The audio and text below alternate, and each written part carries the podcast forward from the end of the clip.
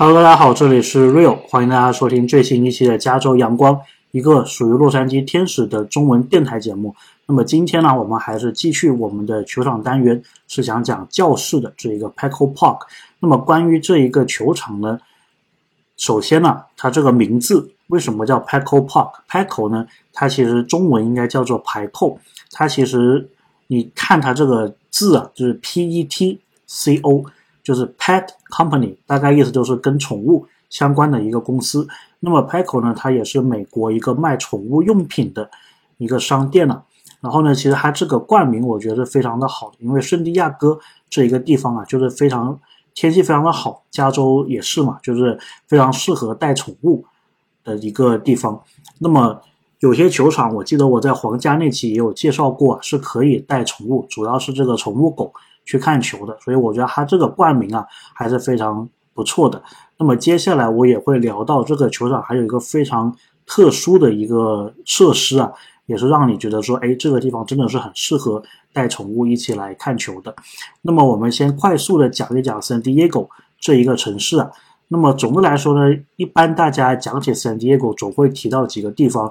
首先，如果你是喜欢水族馆，如果你是喜欢海洋主题的话呢，这里有个 Ocean Park 海洋公园是不可错过的。它大概的这个游玩内容有点像是香港的那个海洋公园。然后呢，我记得我当时第一次去的时候，其实多多少少都是冲着这一个地方去的。那么它这个位置啊，其实也是靠海的，所以呢是非常原生态的这么一个公园。然后呢，最有意思的是，我记得我当初去买票的时候。然后呢，它是有一个那个自动贩卖机卖票的，然后它是你可以选一次性的票，或者你可以选一个年票，然后它这个就非常会做生意，因为如果你在这个地方买票的话呢，一次性的票是比这个年票还要贵的，这个就非常匪夷所思，对吧？这个是什么逻辑？就是我只看一次，你居然收我一年当中三百六十五天每天都来这种票还要贵。是什么逻辑，对吧？它其实这个背后的逻辑呢，就是说他希望你多来，就是如果你是看到这两个价格，对吧？你肯定是选便宜的那个嘛，对吧？即使你可能说我这一次来我就去一次，我不需要这个接下来三百六十四天再来，但是你看到这个价格，你还是会选便宜的那一个。好，那么你就买了个年票，然后你买了年票之后呢，你自然而然就会有一个消费者心理，就是说，哎，我已经。一年到头我都可以免费来这个地方了，但是我是不是只只来一次是有点亏？我是不是应该多来几次？所以这个就是它背后的一个逻辑，就是它让这个一次性的票变贵，这样呢，大家就会想去买那个年票。买了年票之后呢，你就会发现，哎，你只来一次好像有点亏，你就会多多的想来，那么就会有更多的一个消费。所以这一点我是觉得它非常厉害的一个地方，我也是第一次看可以这样子做一个营销的。那么除了这个非常出名的 Ocean Park 以外呢，如果有喜欢乐高的朋友啊，你们应该也是知道 San Diego 这里也有一个小型的乐高主题的公园呢，Legoland。那么这个就是简单的，我们大概提一下吧。然后除了这些以外呢，圣地亚哥也是有两所比较出名的学校的，一所呢 UCSD 加州大学圣地亚哥分校，另外一所呢 San Diego State University。然后呢 San Diego State University 好像它的这个体育是比较出名一点的，反正我印象中，UCSD 它好像是没有什么体育的一个项目的。大家可能对 UCSD 的学生啊，就是觉得他们是比较书呆子一点。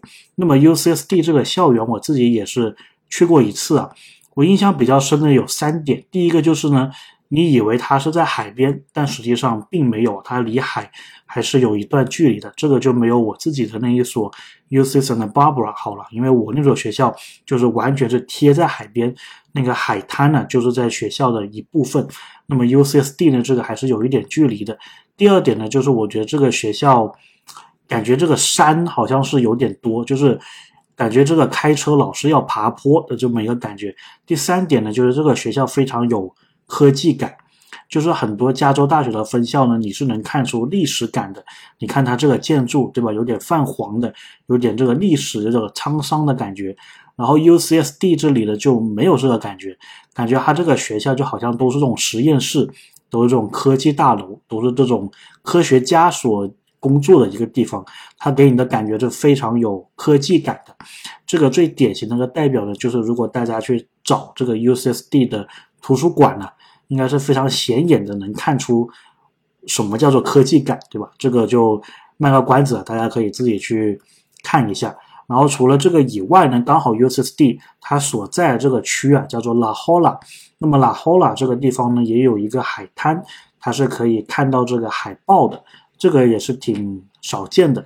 所以呢，如果大家有机会去 UCSD 的话呢那 Holla 这个海滩呢，也是要打卡一下的。那么如果你是对大学不是很感兴趣的话呢，一般大家来圣地亚哥旅游啊，就是会去。应该会去三个地方吧，就两个是应该肯定会去的，还有一个可能作为我自己推荐的一个景点吧。那么肯定会去的第一个呢，就是这个中途岛号的航母，就是美国的一所已经退役的航母啊。然后呢，这个航母的外面有一个非常非常出名的雕像，就是一个非常放大版的一个海军亲吻他的女朋友的这么一个雕像，就是大家可以想象嘛，就是坐的这个。中途岛号出去执行任务的这一些海军，然后他们回到陆地，然后跟家人见面、亲吻家人的那一刻的那个场景。那么圣地亚哥呢？很多时候啊，你在这个网上找圣地亚哥，第一时间蹦出来这个照片呢，可能就是这一个非常标志性的这一个照片了。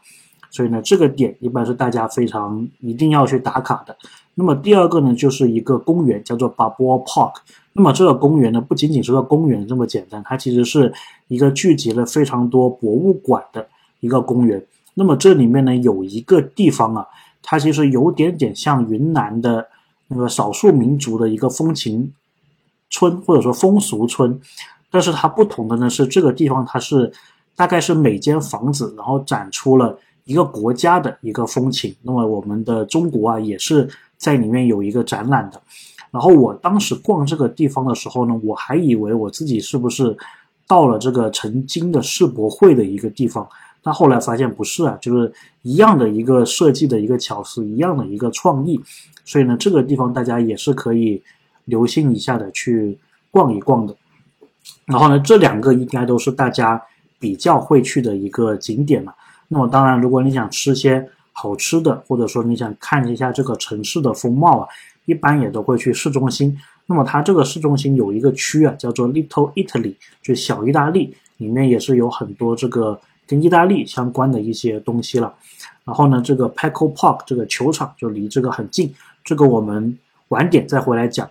那么还有第三个地方呢，是我自己推荐的一个私人景点了，就是因为圣地亚哥这个地方呢，它其实离墨西哥非常的近，所以它有一个商场，有一个大卖场。就是说，我们平常所说的这个奥莱啊，它就是开在这个美国和墨西哥的边境上的。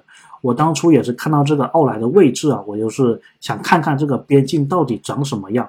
然后我没记错的话呢，它这个 mall，它这个商场叫做 Las Americas Mall 吧，就是这个泛美洲商场。然后呢，就是贴这个边境，所以呢，这个商场的一侧啊是非常热闹的。这一个美国的这一边的不同的摊贩，对吧？然后呢，它离墨西哥其实就真的只隔着一道墙，对，真的只隔着一道墙。然后这个墙感觉也没有很高啊，就如果你有两三个人，你真的是想翻墙的话呢，感觉是可以翻得过去的。然后我当时第一次去的时候，应该是二零一六年，当时好像川普还没有上任嘛。然后呢？现在我就不知道是不是还只有那个墙，还是说他们加了一些这个栏杆呢？但是当时我的我去的那个时间点了，就真的感觉如果是要偷渡的话，是很简单的一件事情的，甚至你可以翻过去了，然后你想翻过来也可以，就这种感觉的。然后呢，那一条那个墙啊，其实有个很好玩的地方是，如果你是从美国这一侧看墨西哥那一侧的话呢。你反而觉得墨西哥那一侧像美国，因为它有很多很繁华这个灯光啊，还有这个城市群。如果你反过来看的话呢，可能就是看到很多这个矮房，然后呢，这个矮房当中有一个购物商场，就这么一个感觉。所以呢，感觉这个边境好像墨西哥那边更加繁华一点。那么我自己是没有去过墨西哥啊，以后也是想离开美国前，哎，找个机会去墨西哥玩一玩。然后呢，如果你是在这附近开车的话呢，你可能在高速上会看到这么一个标志啊，会让你觉得有点点害怕或有点点刺激的，就是呢，它会在一个高速路上面有一个呃告示牌，告诉你叫做 Mexico only no return，就说如果你从这个出口出去了，你就直接是要进墨西哥了，没有办法回美国了。我觉得这一个有点点好玩。我还记得我当时第一次去圣地亚哥的时候，也是租了个车，然后当时我是刚拿驾照没多久，所以有点心惊胆战的。然后再看到这一个标志，哇，就完全 很害怕，对吧？不知道该怎么开。那最后当然很好的是我我没有进到墨西哥了。但是如果你当呃旅游的话，而且特别是旅游，如果你是在旅游状况下。坐这个车看到这个牌子的话，应该会有点点这个紧张刺激感，对吧？所以这个具体大家到那里就知道了。好，那么关于圣地亚哥这个城市啊，该讲的东西讲的差不多了，我们来讲一讲这一个球场吧。那么这个球场 p a c o Park 其实就是在它的这个 Little Italy 的附近呢。如果你是从机场开过去的话呢，可能也就十来分钟就开到了，非常的方便了。然后它旁边。也是也大概十来分钟吧，也是有火车站的，所以你从洛杉矶坐火车过来也是完全 OK 的，大概就两个小时的样子吧。那么这一个球场呢，最特别的地方啊，就在于呢，虽然它的名字里面叫做 Petco Park，有个这个 Park 公园，但是呢，它里面真的是有个公园的，就这一点跟很多其他以 Park 命名的球场不一样，对吧？比如说西雅图的那个 T-Mobile Park。它就是叫公园，但它其实没有公园在里面。那么教室这个就真的不一样，它叫做 Petco Park，真的是有底气的。因为呢，这个地方你如果检票进场的话呢，基本上都是从它的这个中外野进场的。然后呢，中外野一进去，你就是会发现，哎，怎么这里有个公园？这个怎么还没看到球场？这个外面有个很大一片的公园，然后还有草坪，还有这个小朋友在这里传接棒球啊、踢足球什么的。然后你再往前走，哎，这里还搭了一个舞台，然后上面有一些这个人们表演这个即兴的音乐，就是你感觉哎，怎么这个不太像一个球场的感觉？但这个呢，就是教士队中外野最有特色的地方。如果你看教室的比赛啊，他如果给你一个远景的镜头的话呢？你从本垒后方那里看出来，你是能看到在中外野区域有个很大的像野餐一样的一个区域，然后这里的人们呢，他们也是可以单独买这个票，General Admission，就是一般的这个入场票。然后呢，你可以是在上面野餐，然后你可以拿带着一个这个毯子啊，然后就搭在上面，然后坐在上面吹阳光，然后吹风的这么一个感觉，就这一点是非常非常的加州的一个风情呢。然后离这个野餐区，姑且这么叫吧，离这个野餐区不远的地方呢，它也是配了一些棕榈树，配了一些沙滩椅，就非常加州的一个风情。所以呢，很多人他是会把这个 PECO Park 是标记为美国所有这些球场里面最好看的一个，也是有原因的，就是在于这个中外野的地方啊，确实给人有一个非常不一样的风情。那么比赛进行当中呢？它这个大屏幕也是会实时的播放这个赛况的，所以呢，就相当于你听的那个现场音呢，是来自于球场，对吧？因为你就在那里嘛。然后你看到这个屏幕呢，是电视的那个屏幕，然后呢，你是坐在球场里面一个专属的草坪上，这一个体验是其他的球场没有办法给你的，所以也是为什么很多人呢喜欢这个球场的一个大原因。那么除了这个以外呢，我觉得。还有一点是这个球场非常特别的，就是它，我记不清是哪个区域了，可能是本垒后方的那个区域，它是有很大的一片空间，专门是给你购物的。就说它有些卖球衣的，然后有些卖食物的，有些卖杂七杂八的这个区域啊，它是有很大的一块，然后那个给人的感觉呢，就好像你是在一个商业步行街的。然后洛杉矶是有个很出名的。就叫做比弗利山庄嘛，它这个山庄里面呢，就会有卖一些这种奢侈品，然后它的那个装修的风格，或者它的这个商店的摆放的这个风格，就有点像是这个 PECO Park 里面的这个风格，就是一条长龙，然后呢全都是商店，然后你置身这个商店之中呢，你是看不到外面的，你就只是能看到你旁边这些商店，然后它这个商店还非常多啊，就它这一个一条长龙一长排啊，这个商店不止一处地方，可能有三四处都是这样子的。然后这个就是给你一种，如果你在比赛当中出来这样子逛啊，好像都已经是离开了这个球场的感觉，但实际上呢，它还是这个球场的一部分，你还是还是你还是可以回去看球的。所以这一点这个体验，我觉得是。非常好，你看我讲这个形容这个都差点不知道该怎么形容了，对吧？所以这一个体验是非常的好的。那么在这个长龙当中呢，大家也可以找到这个鼎泰丰。那么鼎泰丰呢，在水手的那个主场有，在这里也有。然后这里的鼎泰丰它好像是多了一项那个奶茶的，所以呢，我当初也是有专门喝这个奶茶。我觉得总体来说吧，并不是台湾的那种奶茶的味道，它是有点。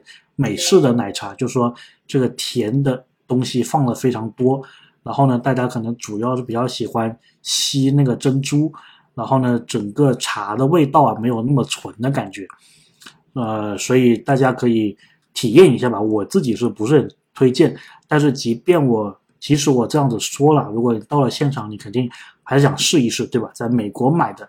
这个奶茶鼎泰丰的奶茶，Peco Park 圣地亚哥教室主场的这个奶茶是什么的味道？然后呢，这一排商店当中啊，也是有一个纪念品商店的。然后这个纪念品商店呢，跟其他的纪念品商店差不多啊，它就会展出一些这个摇头娃娃，卖一些这个有纪念的签名球啊，或者有纪念的一些球衣啊，或者是比赛当天的一个比赛用球啊。然后我当时呢，就是看到了一个蛮好玩的。吹着泡泡糖的 Manny Machado 的一个摇头娃娃，我觉得这个是挺有意思，因为泡泡糖是挺 Many Machado 的一个标志的嘛。然后他这一个摇头娃娃刚好就是那个泡泡糖吹的非常的大，快要爆的那一刻，所以我也是觉得这一个哎是挺值得看一看的。如果你不买其他东西的话呢，专门过来看一看 Many Machado，我觉得也是 OK 的。然后这个纪念品商店呢，它在比赛行进的。当中啊，我记得好像是第四局左右，还有第七局、第八局左右，它会有两次的，就是比赛当天啊这一个用球啊，是会到这个商店，然后可以去购买的。然后如果你是在赛前就到的话呢，他们会让你先登记在一个名单里面。然后呢，我当时去的时候，我是第四个想买当天比赛用球的，然后他们就给了我个号码四，就说你到这个第四局结束的时候。你过来这里，然后呢就按顺序，就我们有这么多球，然后就按顺序一二三四来挑。你第四个挑，如果前面被挑走了，那你也没话说，毕竟你今天来晚了一点。然后呢，我当时呢就是第四局的时候我就去了，然后他其实当初给我选择的时候呢，就只有两个选择了。我印象中有一个应该是哪名教室球员的一个二垒安打吧，大概是两百刀。然后另外呢，一个就是教室当天的先发啊，这个瓦卡，他三振掉了守护者的 Josh Naylor 的一球，然后呢，那个球好像是四十五刀，然后呢，我当初不知道为什么我犹豫那么久啊，肯定是选便宜的，对吧？然后呢，我呃犹豫了一段时间之后，最后还是选了这个三振掉 Josh Naylor 的这一球，其实这个呢跟我们天使是有点关系的，因为 Josh Naylor 他在打天使的那个系列赛啊。三场每场都开轰，然后呢，我就对这个名字特别有印象。哎，然后今天让我在教室的主场碰到一个你被三振的球，我当时是有点开心的，对吧？我就买了这个，就是哎，让你这么嘚瑟，对吧？结果你在这个教室的主场你就打不出安打，所以呢，我现在还留着这一个球，还挺有意思的。那么除了这些以外呢，我们就来聊一聊比赛本身吧。那么这个比赛呢，我记得当天很有意思的一点呢，就是这个 Paul George 保罗乔治快船队的这个保罗乔治啊，他是来开球。那么圣地亚哥呢，他也是跟这个快船队感觉关系更加紧密一点，就好像如果在洛杉矶的话呢，湖人好像一般跟道奇对吧？然后剩下的天使呢，好像就是也是跟。快船多一点，但是呢，天使不知道为什么，他感觉跟这个冰球的安纳海姆更近一点，可能是因为他们同一个城市。反正我大概这个意思呢，就是说，快船呢，他平常跟教室这个互动多一些，然后湖人他跟道奇的这个互动多一些。然后天使呢，好像跟 NBA 球队互动就稍微少一些，他好像跟冰球的互动更加多一些。但是 anyway，当天呢这个开球嘉宾啊就是保罗乔治。然后呢，我还记得第一局的时候呢，教士队应该是有背靠背的全垒打，特别是第一个打席，Tatis，他是作为这个先发的 lead off hitter，对吧？这个第一棒。然后呢，当初他在打这个球之前啊，现场的大屏幕就放了，就说 Tatis 目前他是以，好像说他是这个首位打者，就是整场比赛的首位打者打的全垒打次数啊。好像是十个全垒打，是并列教室这个队史第一，还是并列第二？就只要他再打一个，就可以破这个队史记录的。然后呢，现场就是有这么一个渲染了。然后呢，很巧的是，这个塔蒂斯这一个打席呢，就打出了一支全垒打，然后刚好就是超过那个记录。然后我说，哎，这么这么神奇的吗？因为一般感觉有时候这些记录，他这样一说了，感觉就达不到了。但是塔蒂斯这个就。完全相反了，他这个一说了，然后这个记录就打破了。然后呢，这场比赛我没记错的话，大概打到，因为我是第四局左右，我就先去买那个有纪念意义的球嘛。所以呢，我记得我大概第四、第五局的时候就已经在球场附近，就是球场外面在那乱逛了。然后当时这个比分好像就已经拉开了，就五六比零了。所以后来我好像到了第六、第七局我就走了。然后呢？也是走的过程当中，因为我停车不想停太贵嘛，所以我就停在它市中心。然后我在回去的这个路上啊，也是感受到了很多这个圣地亚哥市中心的，应该是周五晚上、周四晚上的这么一个风情。我觉得这点也是蛮不错的。然后呢，关于这个球场呢，反正我印象最深的就这几点，对吧？这个 Josh Nader 被三振的那颗球，诶，我拿到了一颗。然后呢，这个非常有特色的中外椅的这个沙滩椅啊，棕榈树，还有很大的一片草坪，还有大屏幕。哦，对了，有一点差点忘记说了，就是我当天去的时候，他现场还是有送这个夏威夷短袖的。然后呢，上面也是有教室的 logo。它这个地方很好的一点在于呢，它送这个短袖是可以选尺寸的，因为有很多的球场啊，它就是统一的这个尺寸，可能就是。